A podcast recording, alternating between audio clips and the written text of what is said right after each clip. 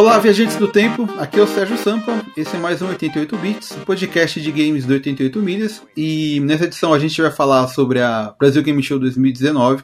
E, bom, é isso aí, vamos para a abertura.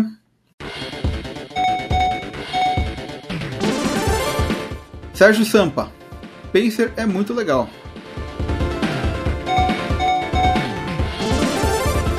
Juba, as cadeiras de massagem viraram Fanta. Lucas Almeida e eu não desligo o freezer à noite.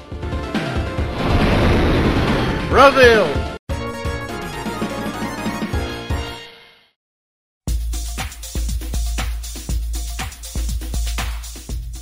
Bom, é isso. A gente então é, vai falar aqui sobre né, a, a, Brasil Game Show, né, que aconteceu no Expo Center Norte, né? E a gente esteve lá cobrindo. E eu gostaria de saber, perguntar aí para vocês, o que, que vocês acharam esse, esse ano? Vocês acham que foi melhor que o ano passado? Foi pior? Foi igual? Olha, na minha experiência pessoal, com certeza foi melhor do que o ano passado, porque esse ano eu saí são e salvo de lá, não fui roubado de novo. Então, é, pra mim, só por isso essa BGS já ganhou.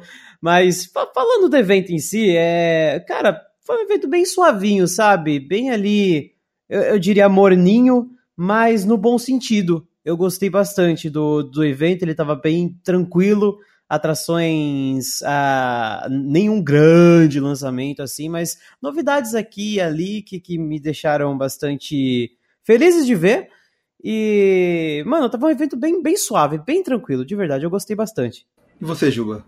Ah, falar do evento em si, eu concordo que o evento tava morno, tipo, não tinha lançamentos assim que você tava desesperado. Lógico, tinha Final Fantasy ali, que tinha Avengers, mas falar para você que, nossa, tipo, já tivemos anos com mais é, jogos assim que estávamos desesperados para jogar.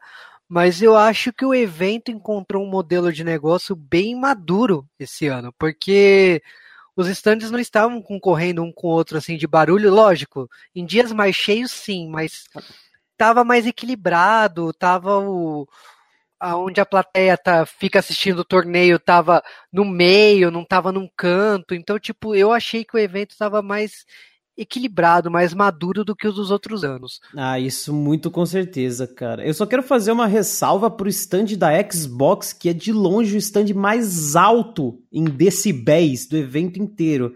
Acho que eles deram uma exagerada. Tudo lá tava alto demais, cara. Você passava perto, você não ouvia nada, nem ninguém. É, era tipo um show, né, que eles estavam fazendo ali, porque tinha um palco, tinha atração, tinha tipo de Dance, né, e tal. Sim. Mas o volume dos caras, Jesus amado, não, não precisava tanto. E assim, esse ano foi morno, eu acredito que é porque a gente está passando pelo fim da transição de geração aí, porque ano que vem, a, a BGS é bastante estratégica, né? Porque ela acontece em outubro, no período de Dia das Crianças, para vender bastante, mas não só isso, ela acontece logo depois da E3 que e é, um, e é, um, e é um período, assim, uma barriguinha aí de meses entre a E3 e a BGS que permite a gente a, a, a testar e ver coisas que a gente viu ali na E3. Então, se na próxima E3 a gente vai ter as apresentações dos novos consoles, da nova geração de console aí, muito provável que na BGS do ano que vem é, eles consigam trazer essas novidades para cá. Mas esse ano já achei muito legal porque a Nintendo voltou com força, o stand deles ali estava bem grande, bem bonito e tinha até jogo que ainda não lançou, que ainda não tinha lançado pra gente jogar lá, que é o Luigi's Mansion, que as filas estavam enormes todos os dias. É, eu lembro que eu lembro da, da última vez que a Nintendo veio na BGS, que foi em 2012, né? E faz tanto tempo que eles estavam é, apresentando no stand deles o Wii U, né? Era. Tipo, era, era lançamento na época. Então eles ficaram aí praticamente sete anos, né? Sem, sem fazer é, o evento, né? Eles estão voltando aos poucos, né, cara? Agora cartõezinhos pré-pagos aí, shop brasileira. É, assim, engatinhando devagar, eu acho que eles vão colocando o pezinho aí no, no, no solo hostil que é a economia e tributação brasileira e para voltarem com tudo aos poucos. É, a Nintendo eu achei assim, lógico, ela voltou com tudo, mas ela voltou assim, segura, porque ela voltou com jogo digital, ela não foca tanto no jogo físico no Brasil. Então ela tem, ela montou uma estratégia para conquistar o público digitalmente. E ano passado ela já tinha voltado com uma sala para imprensa. Então, tipo, ano passado foi foi divertido jogar na sala da Nintendo de imprensa, mas é aquela coisa, é, era uma coisa só para jornalista e, e, o público normal só via a Nintendo lá no palco cosplay. Então é legal ver esse tratamento que a Nintendo teve esse ano, não só em oferecer algo que a Play, que o PlayStation e o Xbox tinha, como também a questão de você colocar staffs cuidando lá do jogo, dando dicas para você terminar o demo, que é coisa que, por exemplo, no PlayStation e no Xbox não tem. Então eu achei que a Nintendo voltou e voltou com uma qualidade acima do que a concorrência, né? É, no caso, a Sony, ela é, funcionava meio assim, ou era por vida, né, que a demo parava de funcionar, ou era por tempo, né? Então você tinha lá seu tempo para jogar e é, acabou, sai, né? Tipo... É, acabou, acabou, vai embora. Aí que aplicativo problemático da Sony, meu Deus do céu. Nossa, é o pior stand para você testar alguma coisa, de verdade.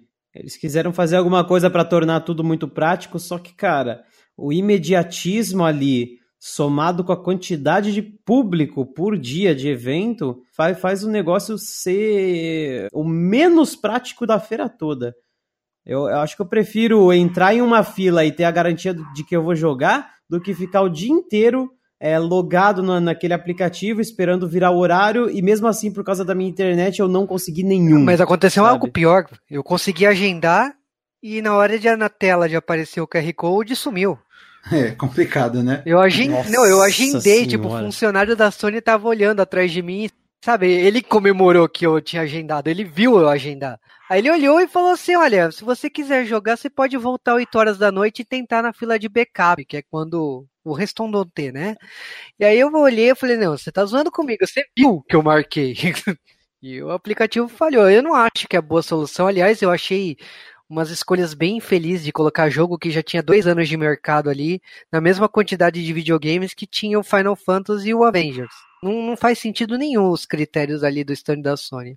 É, não, colocar Uncharted Collection lá pro pessoal testar é zoeira, né, cara? tipo, não faz sentido nenhum, né?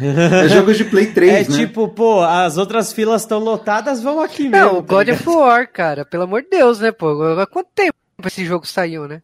É, o, o novo é de do ano passado, né? Do começo do ano passado, mas aí o pessoal já jogou também, né? Já passou da época, né? É, enfim, é a vida. O Xbox também tava, eu achei assim, eu entrei joguei, assim, foi uma coisa bem automática, assim, não tem, não tem aplicativo. Eu, eu particularmente prefiro a moda antiga, né, sem aplicativo. É, eu também prefiro muito mais assim, cara. Esse negócio de aplicativo aí não dá certo não. Eu gostei do Xbox que eles trouxeram, pô, Minecraft Dungeons, que é um jogo de RPG do Minecraft, meio Diablo, tá ligado? É, eu não jogo Minecraft normal, mas esse aí eu tô bastante interessado. E eu achei muito louco que é um jogo que só vai lançar ano que vem. E a gente podia testar lá no stand do Xbox, cara. Ah, isso é bacana. Realmente, assim, ele tem aquela cara de, de Minecraft, né? Mas ele tem essa jogabilidade aí, visto de cima tal. É, de Diablo mesmo, né? De, é, como fala, de exploração e tal, né? Uhum. É, eu acabei que eu, assim, eu não consegui testar os jogos da, do stand da Microsoft porque o primeiro dia passou rápido, né? Os outros já tinha público e aquela fila enorme, assim, eu acabei ficando sem paciência para para ficar lá na fila, mas é. Pra testar. é, não, assim, o que eu mais queria ter testado, até falei com, com o Marcel no outro podcast, o que eu mais queria jogar era o, o Battletoads, né? Que eu tava curioso para ver como é que tá a jogabilidade do jogo, né? Que, assim, graficamente ele não, não me, sabe, não gostei muito, assim, sabe? Mas eu queria mais ver como é jogar ele. É que o apelo, a linguagem visual dele incomodou muita gente. É, muito, tá muito estranho, assim, né? Principalmente porque... Parece jogo do, do, do clique jogos da internet, cara. de, jogo de flash, né? É, parece joguinho de flash. Não desmerecendo, mas Battletoads a galera esperava aquela pegada mais robusta, né? É, com, com sapos parrudões, uma pegada mais retrô e tudo mais.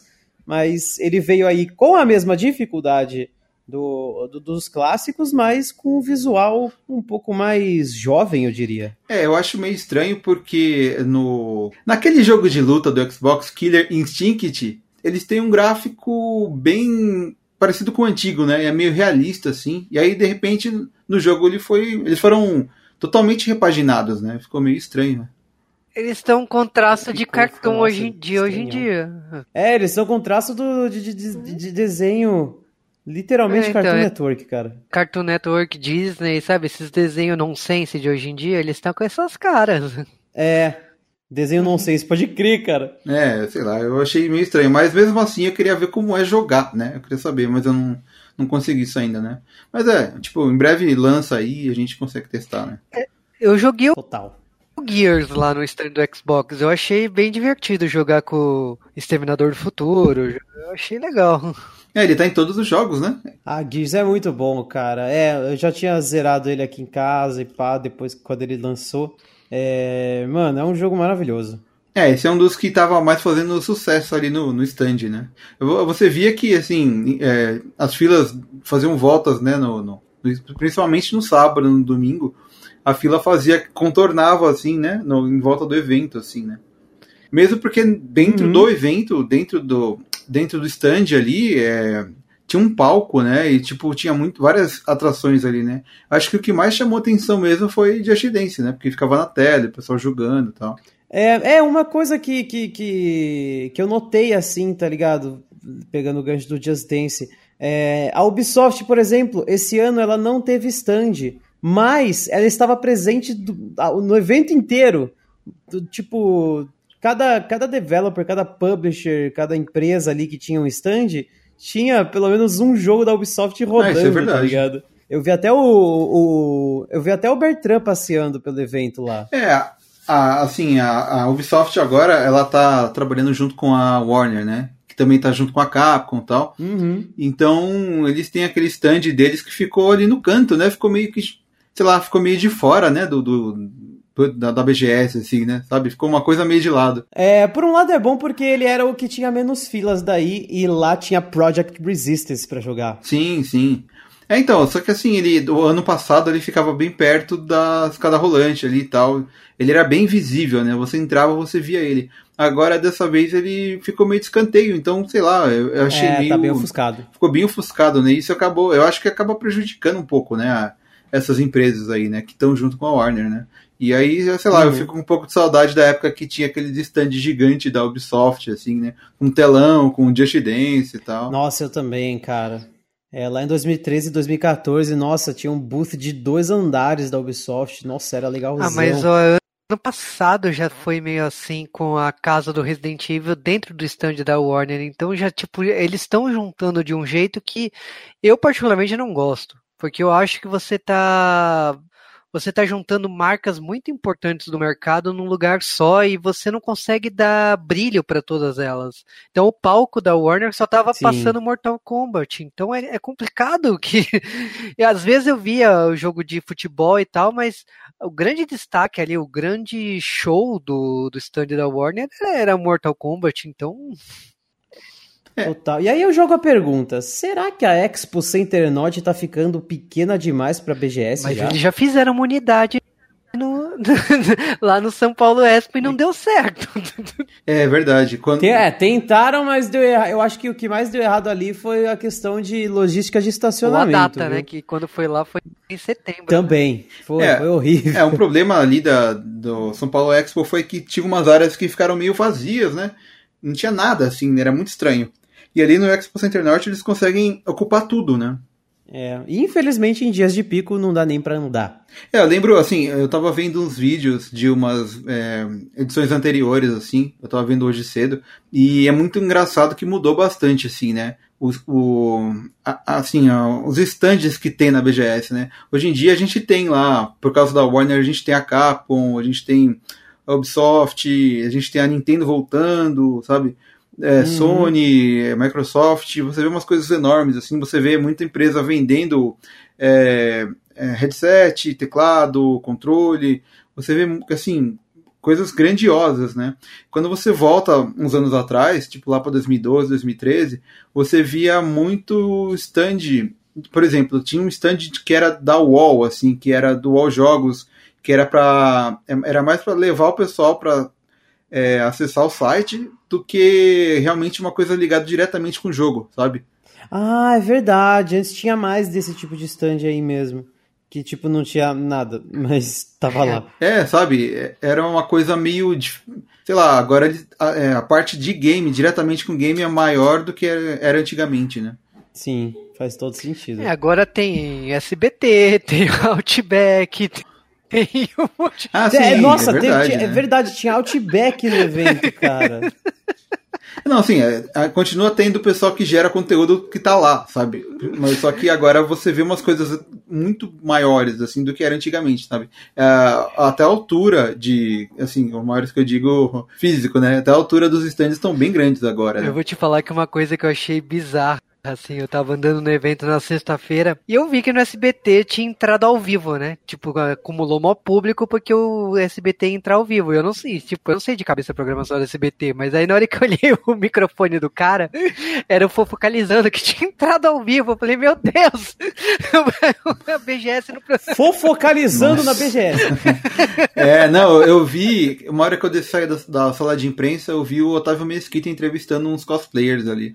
Meu Deus, cara. E, poxa, o SBT realmente, assim, levou um monte de gente, né? Que faz Nossa. novela lá Não, tal. mas mesmo o SBT na BGS era o tio do pavê, tá ligado? Querendo se enturmar com, com- com o nicho ali, porque hoje em dia é uma grande fatia de mercado aí. É que, assim, eles têm, um, eles têm um canal no YouTube já antigo, que eles faziam muito vídeo de Minecraft, né? Só que agora eles estão querendo expandir e tal, eles estão fazendo notícia, acho que semanal, se não me engano. Então, eles estão querendo, querendo é, ter mais audiência lá no canal, né, deles do YouTube. Por isso que levaram Uhum. o pessoal pra, pra BGS lá e tal. Mas ainda é No o tio do sábado pavê. eu vi o programa da Maísa entrar ao vivo, então qualquer coisa. Ah, é verdade, a Maísa entrou ao vivo. E sabe o que é engraçado? A Maísa acabou de, de, de anunciar que agora tá com a Globo.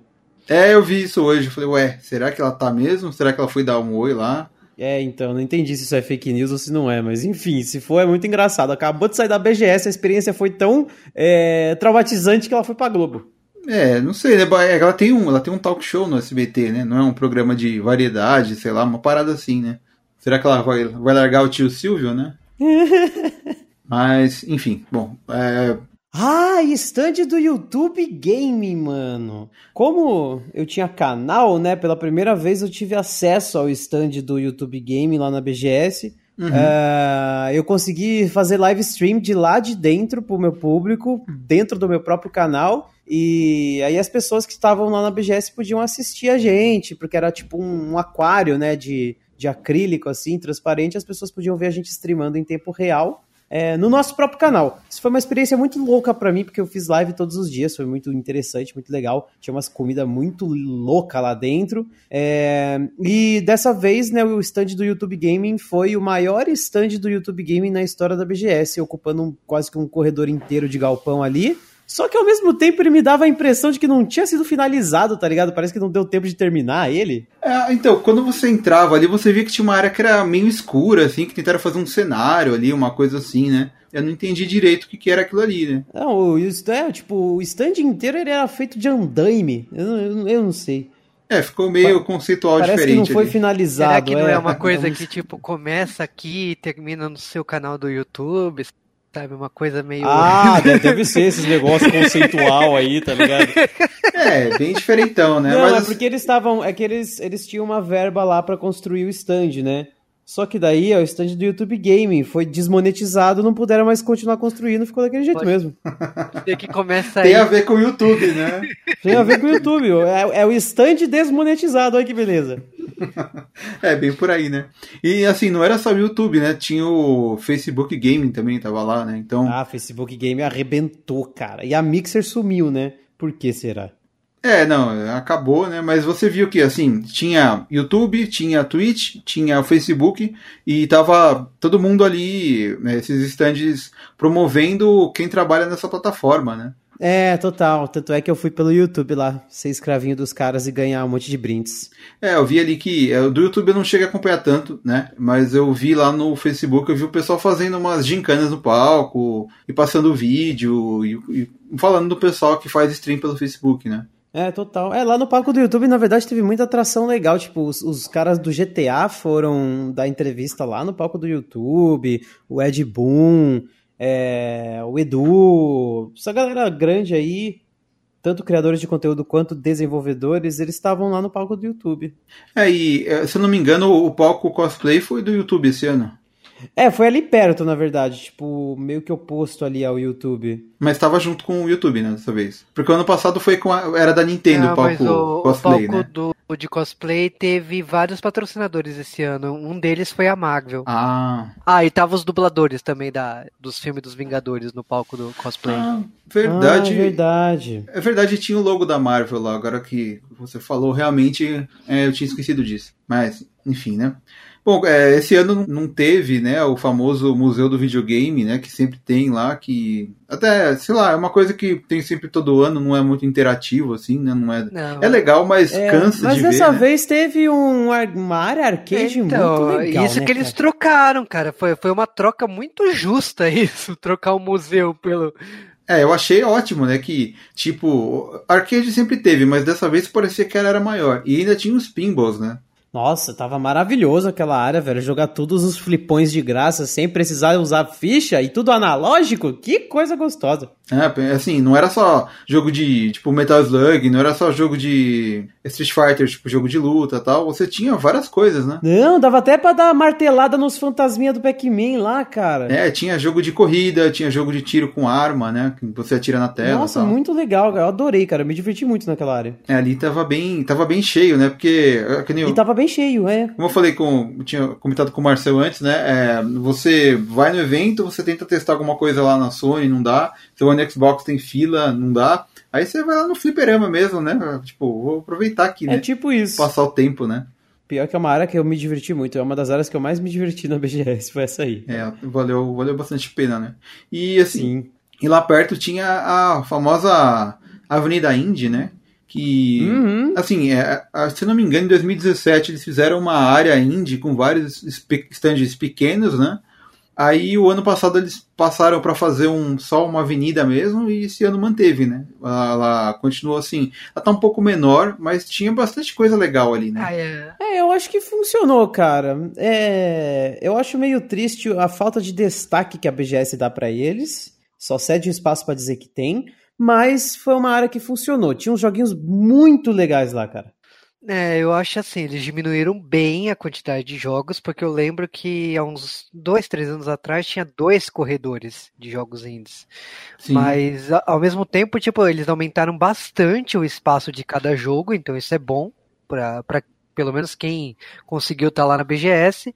E eu gostei do lance de ter prêmio. Então, tipo, eles fizeram uma ação lá com o Banco do Brasil e os melhores jogos votados pelo público ali na, na avenida ganhava prêmios de 2 mil, 3 mil e 5 mil reais. Então eu achei legal. Tipo, Ah, é verdade. é pouco, mas é, Uhum. ao mesmo tempo é bom, né? Tipo, os caras estarem lá e ainda ganhar um prêmio com isso, né? É, pouco, Pô, mas é de coração. né? Uhum. É, e assim, é, como eu falei, tinha bastante coisa legal ali, né? E a gente chegou a testar alguns dos jogos lá. Eu queria ter testado aquele 171, mas eu não consegui, que é o GTA brasileiro, como o pessoal fala. Nossa, muita gente me falou pra testar ele e eu não consegui também, cara. É, eu só consegui pegar contato com o pessoal, mas não deu pra testar porque a fila tava enorme. Mas o que eu acho que o que mais chamava atenção ali era o, o Pacer, né? Da R8, que ele tinha. é, acho que ele ocupava o espaço de uns dois ou três stands, né? Em comparação com os outros, assim, né? Sim, era maiorzão. Ele tinha quatro estações de jogo e três delas ali tava dando pra jogar em rede, online. É, tava tendo até um campeonatozinho ali, né? Pra quem testasse. Sim, campeonato valendo dinheiro todos os dias. Os melhores tempos ali, velho. Tinha prêmio até de 250 reais. né, realmente tava. É, é era o mais. mais. O pessoal mais curtia ali, né? Que dava impressão, assim, né? Uhum. E eu achei, eu achei muito corajoso da parte deles, porque os, os developers do, do, do Pacer vieram lá da. Se eu, se eu não me engano, posso estar errado, mas eles vieram lá da Inglaterra pra cá. Eu conversei muito com um deles lá e, tipo, mano, os, os gringos trazendo o jogo deles aqui pro Brasil, tá ligado? Enxergando o potencial do nosso mercado aqui também. O Jesus fazendo um puta de um trabalho legal de PR ali pra eles. É. Glória. E. É, isso que eu ia É. comentar. Eu, depois que eu testei o jogo, eu cheguei a conversar com. Falei, eu falei com Jesus lá, né? É. Eu senti a presença dele, assim. E aí ele. Bom, eu conversei com ele, gravei uma entrevista. E o jogo em si, assim, ele, ele é tipo. Ele é um tipo de um wipeout, né? Ele é um sucessor espiritual do wipeout, né? É. E ele tem aquele esquema de você modificar a nave e tal. E você pode tanto correr como você pode atirar nos outros é, corredores, né? É, ele é muito frenético, cara. Ele é, ele é muito rápido. Demora para você pegar o esquema de controles, mas o jogo tá, tá o tempo todo te incentivando a querer jogar mais uma partida pra, pra, pra ir é, melhorando, tá ligado? É muito legal. É, ele, você vê que vai pegando jeito com o tempo, assim, ele não é fácil, né? Porque você tem que. É, ele não é fácil, ele tem uma curva de progressão bem, bem sólida, mas o ritmo do jogo e, e, e por ser um jogo de corrida tão único, tão diferente, faz, faz sempre a gente querer jogar mais uma, tá ligado? Mesmo que você termine em décimo, sexto, que foram as posições que eu terminei lá, ah, eu me diverti bastante, achei legal. É, assim que você vai pegando o, o, o estilo, o jeito de fazer as curvas do jogo, você vai melhorando ali, né? Total, mano.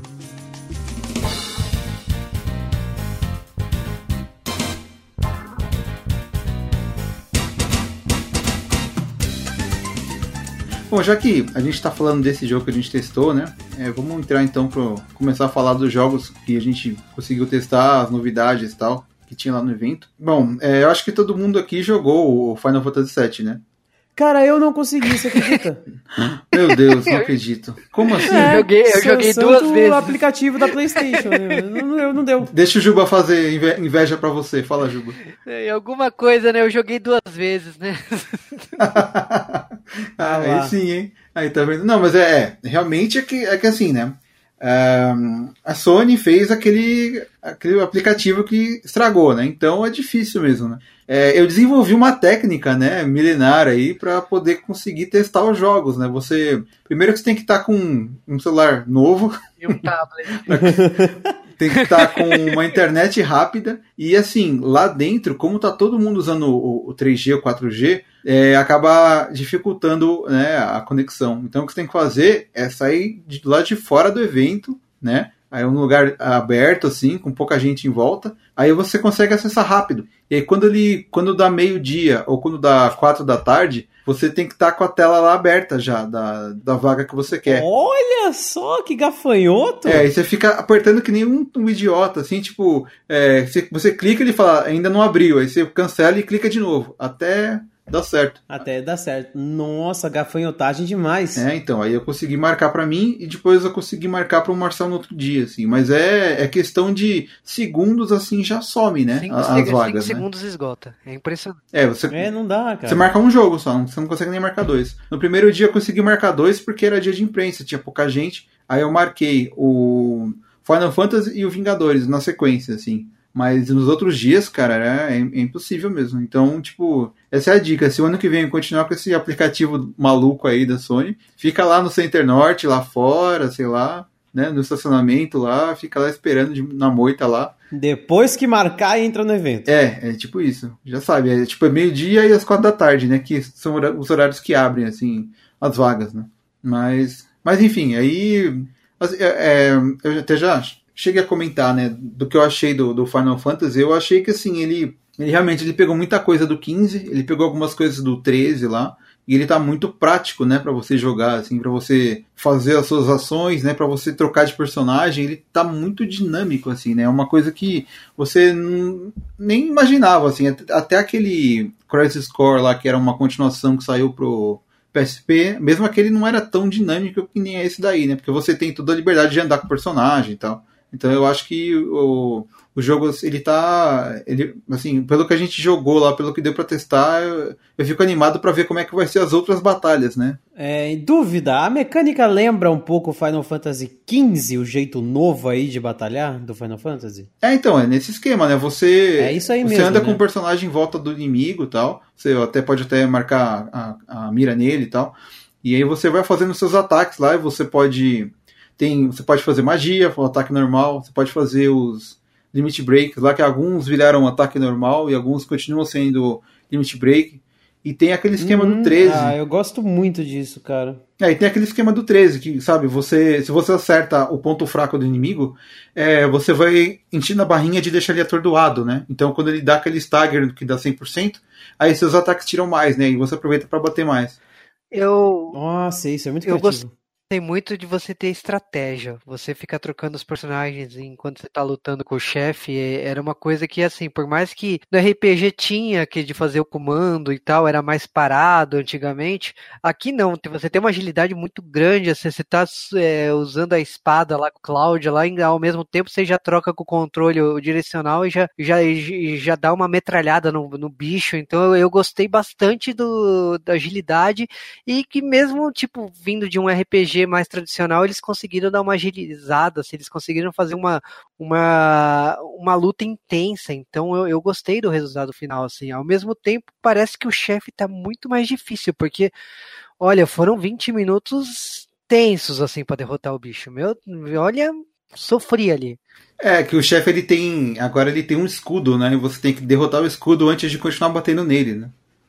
Então, num, num, assim, é, antigamente, no, no, esse chefe no Play 1, é, você ia batendo nele e tal, aí quando ele levantava o rabo, você parava de bater, porque ele vai soltar o raio que te mata. Aí você esperava ele tipo, você ficava se curando durante esse tempo, né?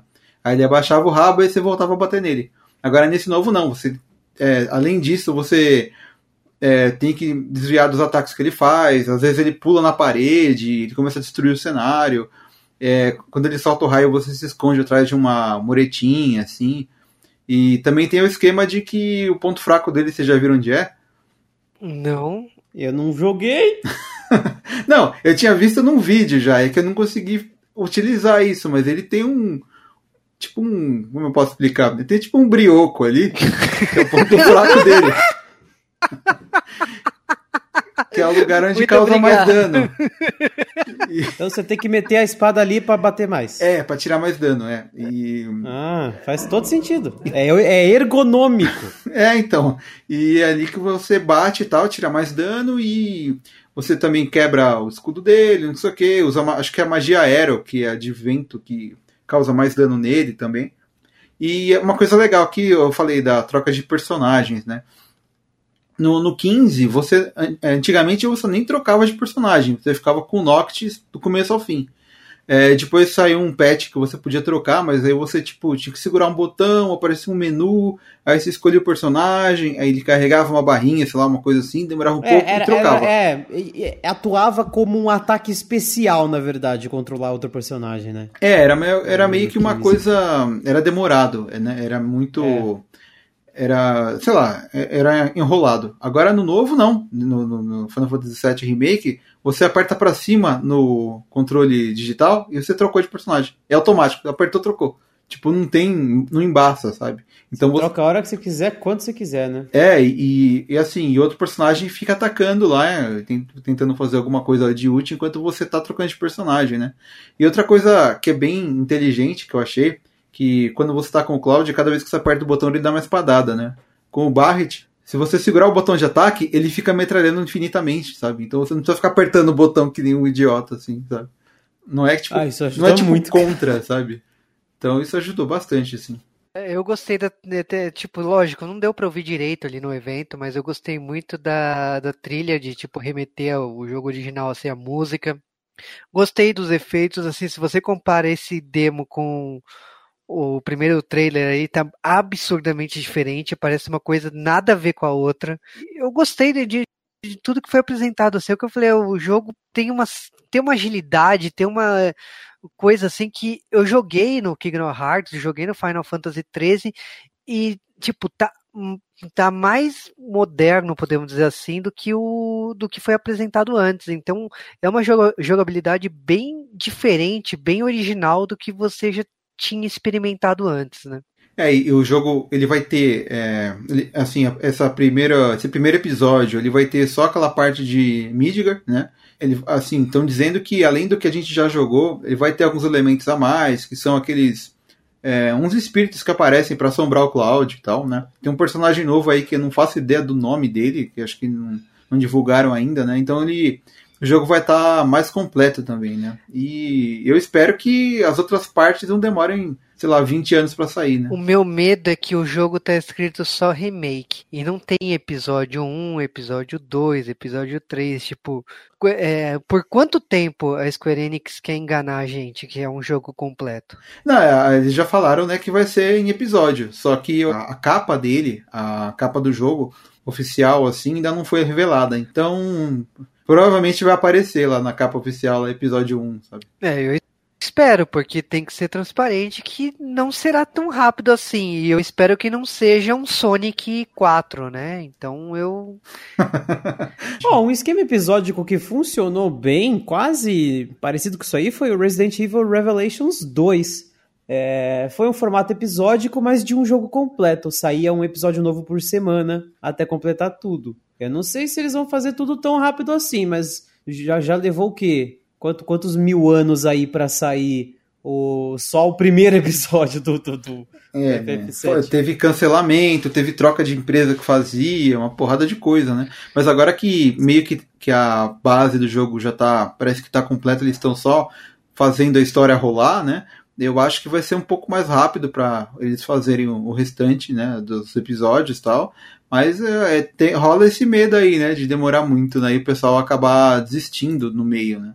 É, eu, eu espero que, que não aconteça isso. E olha, Resident Evil, como foi falado aqui, eu adorei aquela ideia de quando você acabava o episódio ter aquele comercial de um seriado de TV, sabe? Chamando você para o é, próximo episódio. É, um cliffhanger chamando você para o próximo. É, pode crer. É, no, no. Como chama? No no Revelations 1, né? Tinha aquele negócio de é, Previously, né? É. Então... No 2 também. No 2 ah, é, tem. É que o 2 eu joguei até metade só, então não tava lembrando. É, no 2 também tem. Mas eu, eu, torcer, torcer que não seja 10 anos, torcer que não demore muitas gerações de console, é, é torcer. Sim. É, e também torcer para que não demore demais, que foi o caso do Final Fantasy XV. Demorou tanto para sair, demoraram tanto com, com conteúdo adicional que acabaram esgotou o tempo e o jogo tá incompleto até hoje. É, isso que eu achei Nunca chato, porque fazer. O, o 15 é, é, tinha o jogo completo, né, entre parênteses, aí começou a sair os episódios, né, separados dos personagens para completar é, a história. E que é muito importante para a história, tá ligado? Aí aconteceu aquelas tretas lá da Square e cancelaram todas as DLCs que mostravam o episódio individual de cada um deles, ou seja, você levou mais de 15 anos esperando um jogo para jogar ele e no final ele não, não estar exatamente completo ainda, tá ligado? É, isso é meio estranho, né? Porque é. o episódio, um dos mais importantes, acabou sendo cortado, né? Que, que seria Sim. do Noctis, né? Do Noctis e da Luna Freya, né, cara? Que teve uma participação tão ínfima na, no, ao longo da história. É, eu achei que realmente foi uma, uma besteira aí da Square, né? Eles podiam. Eles tinham que ter dado, dado um jeito de. Nem que agora fosse lançar o restante, sei lá, num, num vídeo ou lançar os arquivos, mostrar para o público qual era a história, né, que até agora ninguém pôde jogar, né, e nem vai poder, né. É, então, muito, muito sacana isso. Mas, enfim, é... vamos falar de Vingadores, vocês jogaram? Também não é, consegui. Então, a Sony não deixou.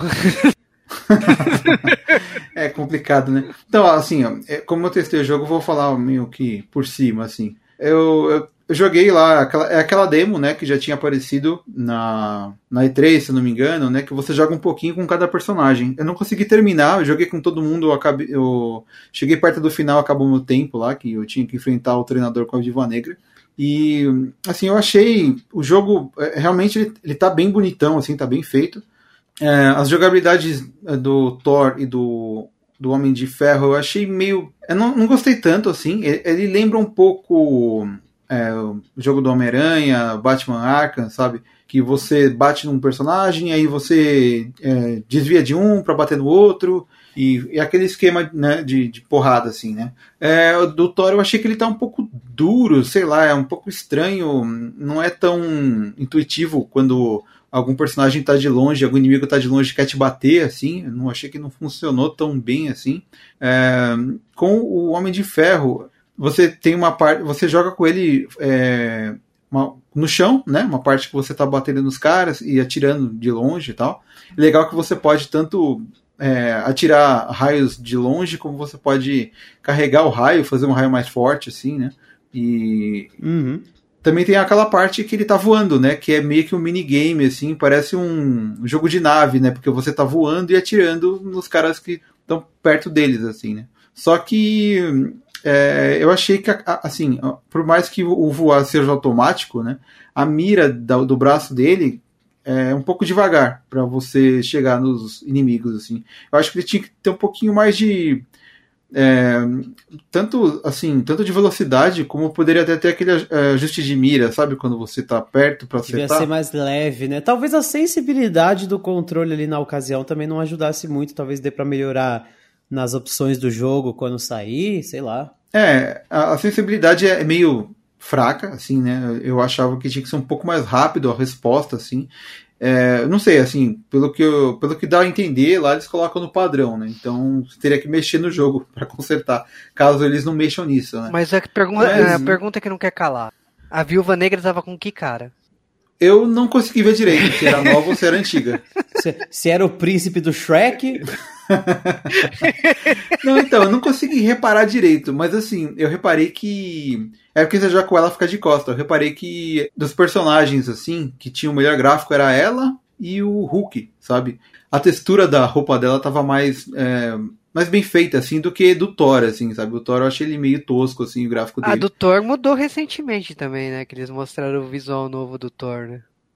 É, alguns mudaram o rosto, assim, né, desde a primeira vez que o jogo apareceu.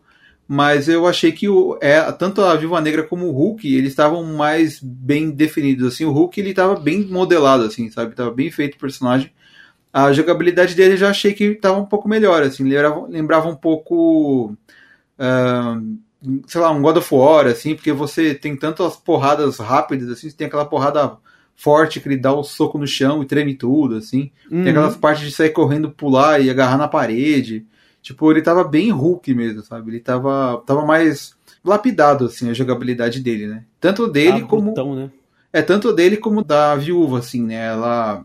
Ela, como ela é um pouco mais fraca, ela depende das armas, né? Então você consegue, tipo, desviar, atirar e tal. E eu achei que com ela funciona bem, assim, a jogabilidade. E tem o, o Capitão América, que você joga com ele é, na nave dele lá, se eu não me engano. Você enfrenta vários soldados com ele, assim, e ele tem todo aquele esquema de jogar o escudo e pegar de volta, sabe? Ele, ele tá com uma jogabilidade bem mais definida, assim, sabe? É. Se Uhum. você for ver, ele tá no time do dos personagens que funcionam muito bem, assim, sabe? Ele tem, tipo, esquema pra defender com escudo, ele tem é, como rolar pra escapar dos ataques e é, usa o escudo pra bater e, e tanto, tipo, você faz um combo e termina batendo com o escudo no chão, assim, no cara, sabe? Ele é bem. Ele tá bem lembrando aquele Capitão América do Soldado Invernal, sabe? Que lutava na mão, assim. Sei, sei. Aquele da, da- das porradas. É, então, e, e, tipo, eu achei que a parte dele também tá bem bacana. Então, Mas- assim, no geral, eu espero que o, que o jogo, né, faça aí sucesso e que melhorem os personagens que tá meio zoado. É, mas né? não se pode se apegar muito ao Capitão América, não. Ele morre, tá? Ah, eu vi falar. Várias vezes. Ouviu falar? Mas não, tá assim- no trailer. Não, ele- ele morre, mas você sabe que, né, não, não vai durar muito tempo, né? Não pode ficar sem o personagem ali, porque os caras desenvolvem uma jogabilidade pra um personagem que você não vai usar, é zoado, né? Se bem que Ah, tem isso aconteceu no... várias vezes ao longo da história dos games. Não consigo pensar em um agora, mas já aconteceu. Metal Gear 2, né? Que você jogava a demo com o Snake e depois não jogava mais com ele, depois do começo. É, Né? tipo isso. É meio triste. É realmente meio zoado. Mas, né? Vamos ver se o jogo vai fazer sucesso aí, porque ele tá naquele filão lá do, do começo do ano que vem, né? Que vai ter vários jogos. Vai, ter vai Final. competir com muito jogo AAA pesado, né? Haja dinheiro, né? Nossa senhora. Mas, é, mas enfim, é isso aí, né? O jogo. Metade dele eu curti, a outra metade mais ou menos. Né? Bom, é. Assim, já que eu falei de jogos que vocês não testaram praticamente, assim, né? É, o que, que vocês testaram lá no, no evento? Olha, flipão Como? e. Flip, Ah, fliperama. fliperama. Foi o que eu mais joguei lá, velho. Você só jogou De resto, fliperama? Você não testou nada? Tipo. Não consegui. Nem na Nintendo? Nem na Nintendo. Eu queria muito jogar o Luigi's Mansion, mas eu não consegui, cara. Caramba. Não deu, eu porque, ach- tipo, eu tava com agenda no YouTube, E aí eu tava, tava dando atenção pro, pro, pro alguns colegas meus, pra fã que, que parava pra tirar fotos e tudo mais, e eu fiquei mais andando no evento do que testando esse ano. É a primeira vez em uma BGS que eu, que eu não testo quase nada, tá ligado? Mas assim, uma coisa legal que teve lá, que eu testei, não lá, mas em casa, foi o Project Resistance. É, ah, é o multiplayer do Resident Evil aí com, com, a, com uma carinha de Resident Evil 2 Remake, né? Que ele tá ungido na mesma mecânica, é, que, que a galera tá torcendo o nariz por ser um multiplayer de Resident Evil, mas, mano, todo mundo que pega para jogar tá gostando. Isso eu achei muito legal. Porque a, a galera tá, vai, vai muito com preconceito, tá ligado? De que a franquia, ah, tem que ser survival horror, single player pra sempre, que não sei o que. Os caras têm trauma por causa de Umbrella Corps, por causa de Operation Raccoon City. Só que esse Project Resistance ele, ele vem mais na pegada de um Dead by Daylight, que já é de terror, tá ligado? Então você pega ali quatro sobreviventes com uma mecânica gostosinha de Resident Evil 2. Você coloca um vilão para poder jogar um monte de zumbis nas salas e controlar câmeras e usar cartas e no melhor estilo Clash Royale, tá ligado? Você, você bota carta de zumbi no, no, território, vários inimigos, você pode controlar os inimigos você mesmo, se eles não estiverem agindo da forma que você quiser. É, tem a sua ultimate, que é o Mr. X, e tudo aquilo ali que só tem uma fase, quatro personagens e um vilão, tudo aquilo a Capcom disse que é só um conceito. É a prova de uhum. conceito deles, para eles verem como é que o jogo funciona e ele vai ser desenvolvido a partir daí, né? Na verdade já tá sendo desenvolvido, novos personagens, mais dois personagens novos jogáveis sobreviventes já foram encontrados através de data mining do beta, bem como uma vilã nova que é a Annette Birkin. Muito provavelmente a ultimate dela vai ser você usar o William Birkin, alguma coisa assim. Mas enfim, de, em questão de mecânica, é muito legal, cara, o gameplay assimétrico, é, traz uma certa tensão. A gente precisa de muita cooperação em equipe para jogar com os sobreviventes. O vilão está extremamente overpowered, ele vai precisar ser muito balanceado, principalmente porque não tem cooldown para você colocar inimigo no mapa e você pode colocar inimigo literalmente do lado de algum sobrevivente. Então, se você tem várias cartas disponíveis, você tem recursos e tem um sobrevivente dando sopa sozinho em algum lugar do cenário, você spama inimigo nele, ele morre e os outros vêm para ajudar, eles acabam se ferrando também no processo. Foi assim que eu ganhei as minhas partidas de vilão. Eu acho que eu nunca cheguei a ganhar uma partida de herói nesse jogo, então precisa de um certo balanceamento aí. A parte mais legal aí é você poder ser o vilão, né? É, tipo, é porque isso é algo novo, assim. né? Tipo, pela primeira vez na franquia você tá controlando um leaker zumbi, você já controlava no, no Resident Evil 6, lá tinha isso aí e tal. É, mas, pô, controlar o Mr. X é. Cara, é muito legal, é super divertido. Mas jogar com sobrevivente também é legal, porque cada um tem uma habilidade própria. Tem um sobrevivente que é tanque, uma sobrevivente que é suporte, outra sobrevivente que é hacker para atrapalhar o vilão, e outro sobrevivente que é especialista em combate corpo a corpo, com, a, com armas brancas, enfim. É, cada um ali tem um, é, é uma peça essencial do quebra-cabeça, eles precisam mesmo trabalhar juntos para ir escapando da sala. E a mecânica de Resident Evil 2 Remake, que todo mundo amou, tá ali presente, tá ligado? É, é, é, é, sensacional. Você pega pontos, você compra itens lá no baú, você refina coisas, é, munição, ervas, enfim, tá, tá tudo ali. Tudo que faz desse jogo é, a, a, caracterização Resident Evil dele está ali. Eu não sei porque que a galera tá reclamando dele, porque é um jogo super divertido e tá com cara de Resident Evil, sabe? É, assim, não dá para dizer que não tem cara de Resident porque ele tá usando aquele, aquela mesma engine, né, que foi usada ali no Resident Evil 7, né? É, a RE Engine. É literalmente a mesma coisa do Resident Evil 2 Remake, cara. Isso é sensacional. É, e assim, é, como você falou, né? Eu acho que não tem problema uhum. entre um jogo da série principal e o outro fazer alguma coisa diferente, né? Pra testar e tal. Eu acho que não tem. Não, não tem por que não fazer isso, né? Eu sempre quis um remake lá daquele Outbreak e tal. Eu sei que nunca vai sair. Né? É, porque muito eu... provavelmente o backslash da comunidade foi porque quando viram o trailer eles pensaram que seria um Outbreak, né? Porque tava muito parecido. Quatro uhum. sobreviventes enfrentando zumbis, tá? Pá, nossa, remake de Outbreak. Mas não. Mas ao mesmo tempo é. Eu diria que de certa forma é um tipo de Outbreak aí. Porque você vai estar tá controlando um, é, é um Resident Evil multiplayer é, de quatro pessoas enfrentando e tal, pá. E a, e a Capcom disse que vai ter um modo campanhazinho, não sei se ele vai servir só como tutorial pro multiplayer, mas vai ter uma campanhazinha e ela é toda embasada em, em atmosfera histórica canônica de Resident Evil. Então, o Project Resistance ele se baseia lá nos Wesker Reports, em que o Wesker dizia que lá em Recon City a, a Umbrella estava usando as BOWs e algumas cobaias para coletar dados de combate. E é exatamente isso que está acontecendo no Project Resistance. Ainda mais que quando você escolhe o único vilão que tem jogável até o momento, que é o Danny, eu acho, alguma coisa assim, ele está trabalhando a mandado da Alex Wesker para coletar dados não só das BOWs, mas de como o vírus que reage ao medo vai funcionar nesses sobreviventes aí, os quais foram injetados com tal vírus. Todo mundo que já jogou Revelations 2 sabe que o vírus de lá é um vírus baseado no medo. Então aqui a gente já tem uma prequela do experimento da Alex Wesker. Olha só que legal, cara. É, que legal. Assim, esse jogo ele pode ser testado lá na, na BGS?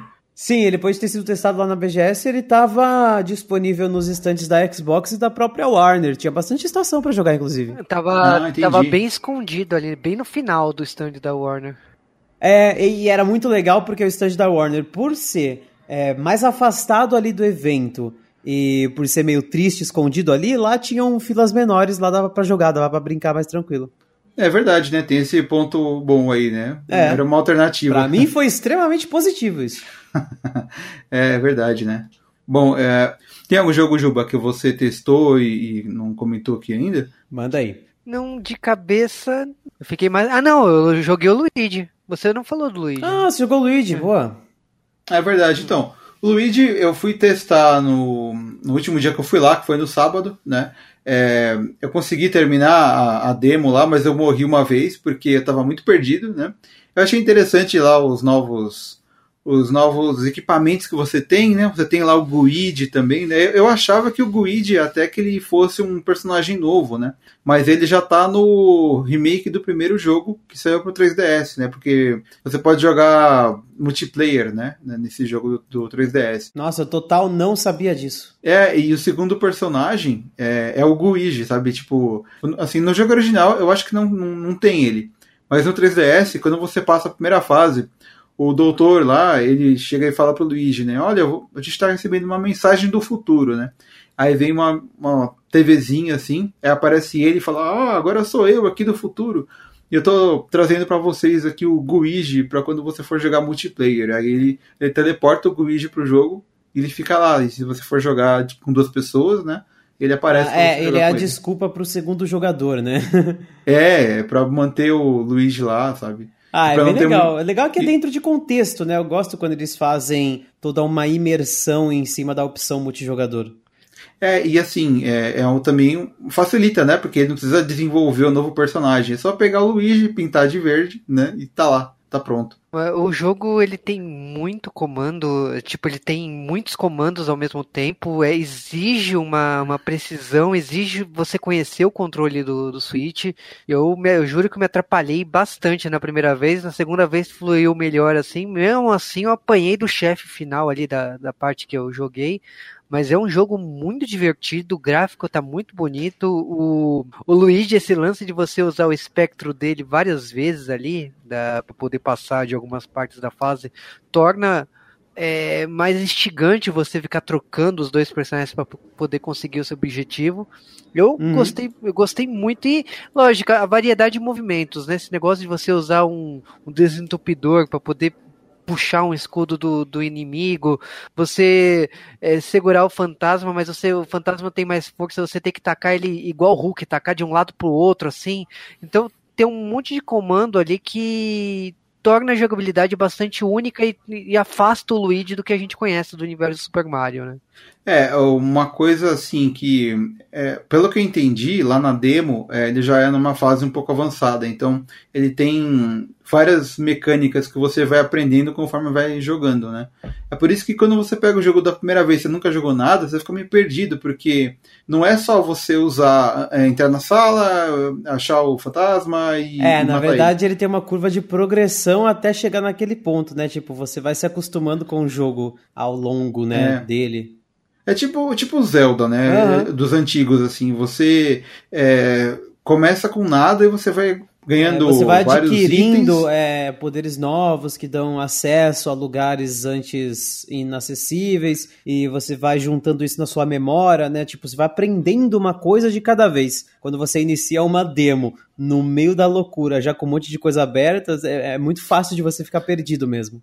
É, e assim, é, você não, não fica ali só fazendo o básico, né? Você tem que usar o que você tem pra interagir com o cenário, fazer uma porta abrir, Uhum. passar pelo espinho sem tomar dano. Então você tem que saber que- é, cada coisa que você tem que fazer, né? Aham. É por isso que tinha uma menina da Nintendo ali que tava ajudando a gente, e quando a gente travava, ela, ela falava, olha, tem que fazer isso agora, tem que fazer aquilo ali. Então, é, da primeira vez é, eu morri porque eu fui tipo pisar no espinho assim, eu, eu morri do nada. Aí ela falou: "Não, você tem que usar o Guide". Aí eu, virei, chamei o Guide, ele passa, né, porque ele é feito de uma meleca assim, né? Então ele passa pelo espinho, vai lá, aperta um botão, aí libera uma porta. E, então você tipo é, é, bem, é bem que um puzzle, né? Você, o jogo não tem tanta ação assim, ele é mais pra você resolver quebra-cabeça, né? Tem que pensar rápido, né? Tipo, tem porta que você tem que usar uma outra função do aspirador. Você tem que saber, conhecer mesmo o controle para você pensar rápido e conseguir passar da, da, daquela fase, assim, com estratégia sem morrer. Porque, não, vamos dizer assim, não sei se pela parte do jogo que eu joguei, mas tem pouco coração ali. Você tem que tomar cuidado para não morrer. É, então. E você vê que é uma parte avançada porque não tem, não tem tutorial nenhum naquela parte, né? Quando você tá jogando o jogo é, o um ou dois, assim, que você tá no começo, né? O que não, o que não falta ali é tutorial, é personagem falando pra você fazer isso ou fazer aquilo. né? Uhum. Então você, se você for jogar a versão final do jogo, provavelmente não vai ficar tão perdido que nem a gente ficou lá, né? Exatamente. Pra mim é um jogo que eu tô esperando bastante, assim. É um jogo que deu vontade de jogar mais aí. Inclusive dá pra você adquirir ele com tickets, se você ainda tiver sobrando, voucherzinho da Nintendo lá, dá pra resgatar. É, ticket, como assim?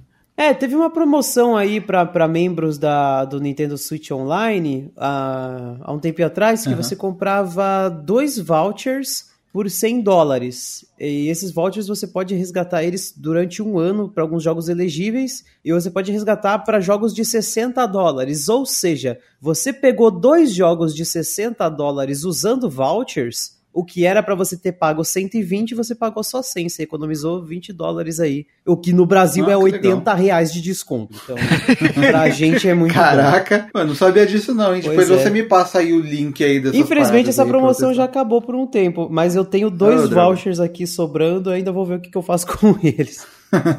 não, ó, você tem uma, uma boa grana aí pra economizar, Oh. né? É, não, isso é, é realmente uma, uma mão na roda aí, Total. viu? Porque tá complicado, viu?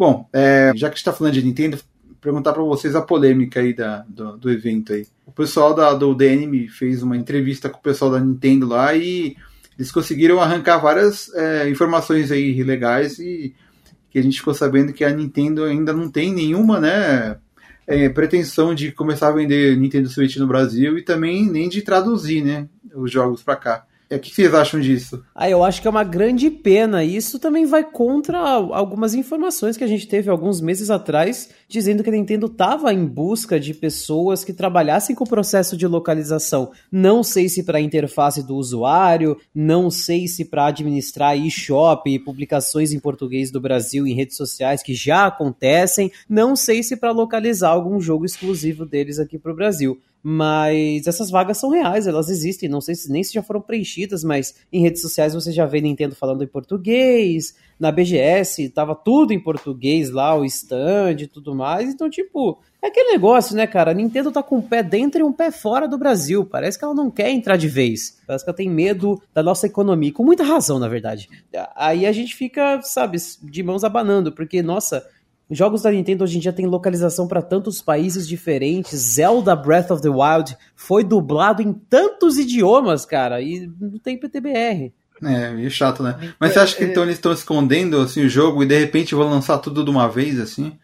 Ah, muito provavelmente, cara. Muito provavelmente eles estão, assim, engatinhando, né? Passos curtos para para no futuro é, eles realmente entrarem com tudo quando realmente for conveniente e, e estratégico do ponto de vista é, de negócios mesmo. Então, enquanto eles não têm uma posição concreta e assertiva sobre isso, eles, eu acredito que eles não vão afirmar nada, não. É verdade, né? É difícil deixar falar que vai fazer e não dá certo, aí é pior é, pra ele. exatamente.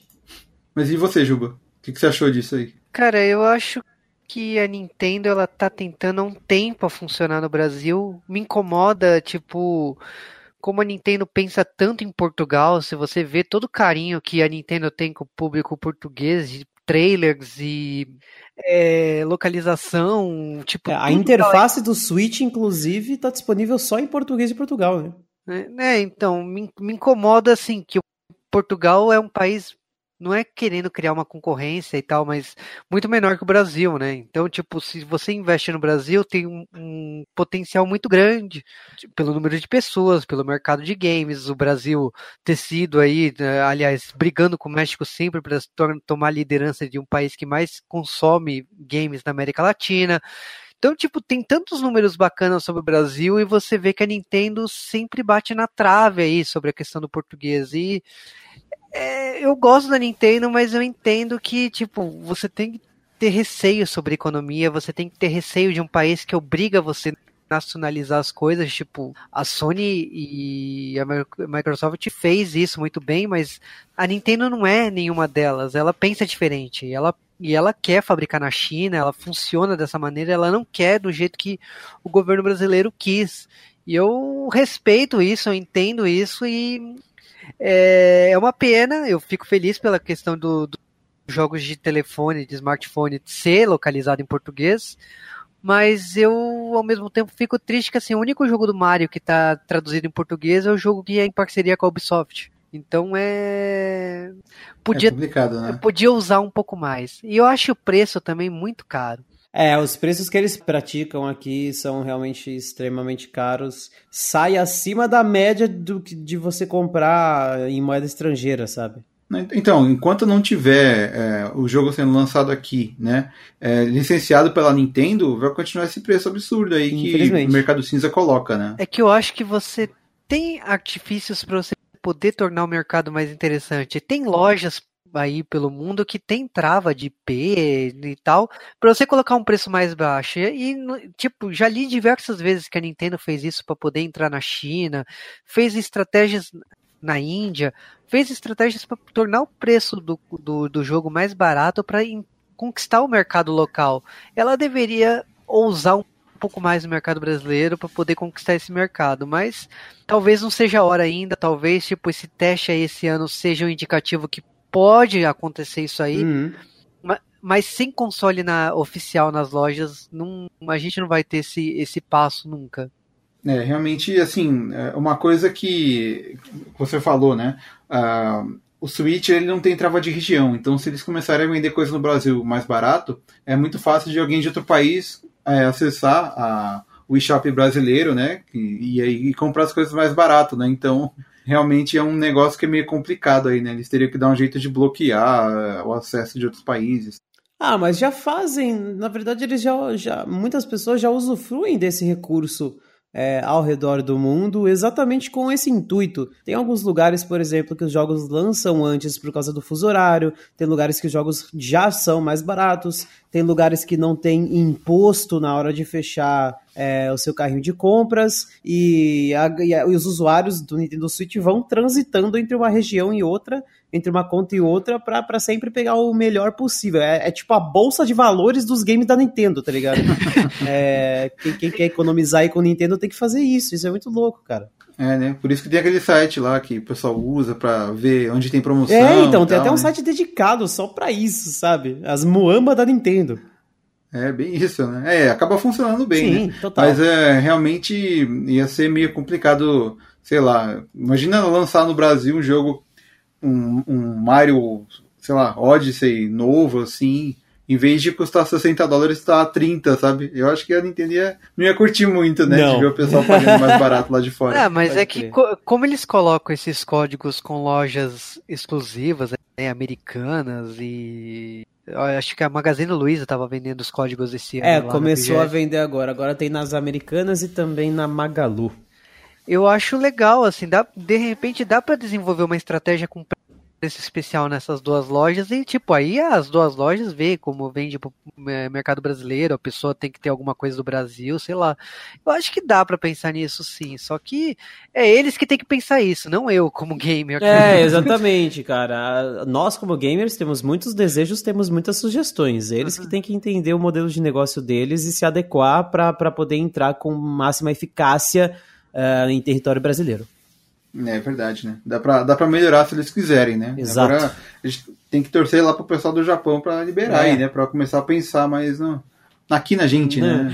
É. Assim, parece que tem tanta gente que gosta no Brasil, né? Você vê o stand lotado de gente lá, então você, tipo, percebe que a Nintendo é querida aqui. Ah, não, né? é. A Nintendo é muito querida aqui no Brasil. Eles tiveram uma era de ouro aqui no Brasil nos anos 90. Foi a melhor época da Nintendo no, aqui no Brasil foi quando ela tinha parceria com a Gradiente que, sim, que fabricava sim, e distribuía tudo que era coisa da Nintendo totalmente em português. Tinha até revista, é, propaganda na televisão, tipo, no meio do comercial da, da, sei lá, da TV Globinho, passava comercial de Pokémon Golden Silver pra Game Boy, tá ligado? Isso era muito louco. É verdade. É, assim, é, não pode esquecer que agora eles têm. Tá tendo comercial em português, né? Do Brasil mesmo, no, no Twitch, né? Tá aparecendo lá o comercial agora. Sim.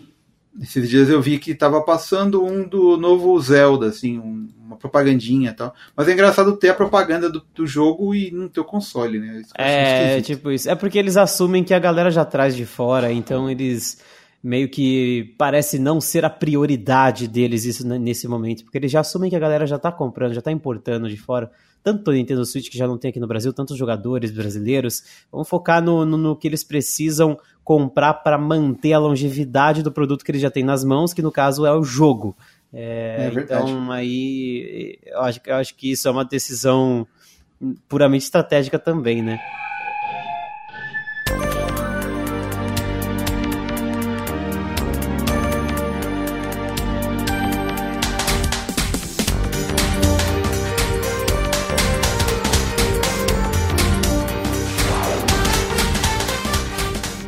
Bom, é, então só pra gente finalizar então, eu queria que vocês falassem é, qual foi o ponto mais alto assim, da, do evento para vocês e pro ano que vem o que vocês esperam que tenha aí na BGS. Vamos lá, para mim pessoalmente o ponto mais alto foi poder entrar no YouTube Gaming e poder transmitir de lá, para mim foi uma experiência única e super divertida. E o que eu mais espero pro ano que vem é que a gente tenha não só um display de acrílico lacrado a sete chaves, mas sim versões jogáveis já de PlayStation 5 e Xbox Scarlet dentro da feira, cara, que eu acredito que é bastante possível. É, realmente, né? Se for para eles passarem um videozinho do, do console, vai ser meio chato, né? É, porque eu lembro que no, lança, no ano de lançamento do PS4 e do Xbox One, só tinha eles em display, assim, em vitrines de acrílico, trancadonas, só pra gente ver como é que é o console e como é que seriam os controles, tá ligado? Só pra tirar selfie, né? é, né? Meio exatamente. Adoraria versões é, jogáveis do negócio pra gente brincar. Bom, e você, Juba? Cara, pra mim, assim, foi jogar Final Fantasy. Eu, eu acho que quando eu soube, assim, faltava uma semana, no, no, uns 10 dias pro evento começar, quando anunciaram que o Final Fantasy estaria no, na BGS, eu sortei, assim, porque, pô, é, são personagens que você acompanha há mais de 20 anos aí. Total. E eu queria muito jogar aquilo, porque Pô, você tá vendo o trailer há. Acho que há quatro anos que eles anunciaram. Sim, há quatro anos a gente já tá esperando isso. Né? Uhum. Então é, é, aquela coisa, tá te corroendo, você quer, você quer. E eu, nossa, tipo, foi objetivo de vida, assim, na quinta-feira jogar, depois eu consegui jogar de novo no sábado. Então foi. A minha realização na BGS foi bem pequena em relação. Porque, ok, eu joguei Luigi, joguei outras coisas ali, mas nada se compara à reação de ter jogado Final Fantasy. Porque são personagens que você gosta muito, que você já viu nos cinemas, você já viu em outros jogos, em adaptações, em Smash Bros. Você já viu, e, tipo, é a chance de você ver uma releitura da história que, onde tudo começou. Então, para mim, foi o melhor assim da BGS foi o Final Fantasy VII Remake. Boa. Bacana. E o que, que você espera aí pro ano que vem? Cara, como foi falado aqui, a questão do PlayStation 5 e do Xbox, eu acho que o Almeida já tinha falado tudo aí. Eu espero poder jogar. Eu não quero realmente ver vídeo, não quero nada. Eu quero ver, eu quero ter aquela sensação assim de jogar e saber daqui dois meses, três meses depois, naquele Natal, vai estar disponível para comprar. E logicamente que eu não vou ter dinheiro para isso, mas aí a gente vai querer é, desejar então, e... de alguma maneira. E foi que nem eu falei, né? Bem depois da E3 e periodicamente ali vai estar bem antes do lançamento deles. É, então, é Natal, é. Natal, eles pensam no Natal, esses videogames. Muito. Não, eles têm, que, eles têm que pensar que muita gente vai querer comprar no Brasil e dar um jeito lá de pagar os 9 mil reais lá, sei lá quanto é que vai ser, mas é uma boa chance da pessoa já testar ali no evento, né? Exato, e tem tipo, pra tudo, né? Perto do lançamento e tal, né? É uma época muito boa ali pra já aguçar a vontade das pessoas, né? Uhum. Bom, agora falta. Falta você. É, então, eu posso falar que o, o ponto mais alto para mim da, desse ano aí foi não foi jogar o Final Fantasy, foi conseguir marcar o Final Fantasy. só isso por si só já é uma grande vitória, né, dentro desse evento. Isso foi é, não, porque assim, foi antes de chegar no evento, eu dei uma parada no shopping lá para marcar e tal, porque eu sabia que ia ter o aplicativo e tal. Uhum. E eu marquei ali pro primeiro horário que teve disponível ali, né, para testar, né? Tudo bem que assim, eu cheguei lá e tinha um influencer que passou na minha frente e eu fiquei sem jogar? Teve, né? Mas eu consegui testar de qualquer forma, né? Então isso foi. Fazer um o que se tem youtuber no evento, né? É, Eita, né, da Hadouken. Não, então, é, passou uma pessoa lá na minha frente, né? E daí, o que, que eu vou fazer, né? Tava com o horário marcado, mas é a pessoa mais importante do que o aplicativo da É, mais engraçado é que eu trabalho então... no YouTube, então, tipo, do Hadouken em mim mesmo quando eu falo isso, né? Mas beleza. Então, tá vendo? Você trabalha no YouTube, você podia ter passado na frente de alguém para testar o jogo. É verdade, né? Não, mas eu quis ser um bom samaritano e não usufruir do, dos meus poderes de privilégio. Olha só como eu sou uma pessoa boa. você podia ter dado uma carteirada lá na Sony, mas você. Um dia. Olha que beleza. É, tá vendo? Enfim, aí eu acabei que eu perdi meu tempo lá, eu fiquei esperando a pessoa terminar para poder jogar, mas eu consegui jogar ali no primeiro horário. E realmente ele tá. É, como eu falei, né? É um jogo que tá me deixando assim com muita expectativa aí, né? Certeza que lançamento eu vou estar tá jogando ele aí, né? Mas é, eu acho que é isso aí, viu? E pro ano que vem, é, vocês falaram de testar é, os consoles e tal. Uhum. É, eu acho que uma coisa que pode melhorar bastante, assim, é essa relação da, da ficar um pouco mais fácil, né? As grandes empresas estão no evento junto com a imprensa, né? Porque é, nem sempre o jornalista que está lá, ele é do Enemy ou ele é do, sei lá, do UOL, assim. E quando é uma imprensa menor, né? É mais difícil de você conseguir falar com alguém, de você conseguir ter um e-mail respondido, algo do tipo assim, né? Então, sei lá, eu acho que quanto mais. Facilidade de acesso é a palavra, né? Isso, Boa. isso. Eu acho que quanto, mesmo que sejam sites pequenos, quanto mais é, esses sites tiverem acesso, né, mais público vai conhecer as novidades que eles estão colocando lá no evento, né? Então, é, por exemplo, é, no estante da Sony mesmo, né? Como eles é, têm um contato muito distante atualmente, né? Então é difícil de conversar com alguém lá para testar alguma coisa, tal. Você acaba indo na fila do pessoal que está como visitante, né? Então seria muito bacana se eles dessem um pouco mais de atenção para toda a imprensa que está lá, né? Que está tentando trabalhar ali. Eu acho que é isso é o que mais precisa melhorar ali no, no, no evento. Total. Bom, então é isso aí. espero que vocês tenham curtido esse episódio e nós gostaríamos de saber a sua opinião. Se possível, deixe o seu comentário no post ou mande um e-mail para sergiosampa.88milhas.com.br. Uh, ah, além do 88 bits, a gente também tem um podcast sobre entretenimento em geral. Normalmente a gente intercala, cada semana tem um podcast diferente desse. E um, agradeço aí vocês, Juba e Almeida, que estão participando aqui do podcast. E agradeço também quem está ouvindo pela audiência e até a próxima semana. Aê, valeu, sempre um prazer poder participar, muitíssimo obrigado. E vamos nos falando, espero que a galera tenha gostado também. Abraço! Eu agradeço o convite aí e lógico, né? Nos vemos nos eventos, né? E tem mais evento esse ano, hein? Tem mais dois aí, né? Verdade, né? Tem, a, tem o famoso Ressaca Friends, tem aí o. Qual que é o outro? o Ressaca Friends e o CCXP, né, cara? Não tem. então, né? Não sei, viu? O CCXP é aquele evento que antigamente costumavam me acolher, assim, e agora não estão acolhendo muito, então eu não tô fazendo aquela cobertura, sabe? Eu, Talvez eu, eu vou dar uma passada lá, sabe? Mas vamos ver como é que vai ser. É, talvez você vá no Spoiler Night. Né? É, quem sabe, né? Vamos ver, né? Vamos, vamos torcer aí, né?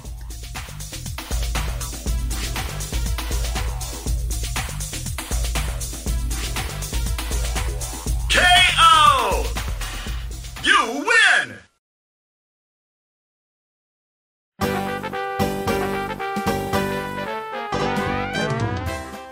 É, eu acho meio estranho porque no Killer. Caramba, no Killer caramba. No Killer. In- Caralho, eu não consigo falar o nome do jogo. The Parabéns. Killer Instinct. Isso. É, tô travando pra falar. Naquele jogo de luta do Xbox Killer Instinct, né? Boa. E nós gostaríamos de saber a sua opinião. Se possível, deixe um comentário no post. Caralho, tá foda, tá subindo minha voz, tá uma merda. Tá parecendo o Temer sendo possuído no discurso lá, cara. É, tá ruim, tá difícil pra falar. Se vocês gostaram, não esqueçam de curtir o post. É, tá foda. É, Halloween, né? É aí, ó, Halloween, cara. Eu acho que eu vou precisar de uma pastilha. É, tá complicado. Mas eu vou terminar, vou terminar isso hoje ainda, você vai ver. Vai, força, vai que dá.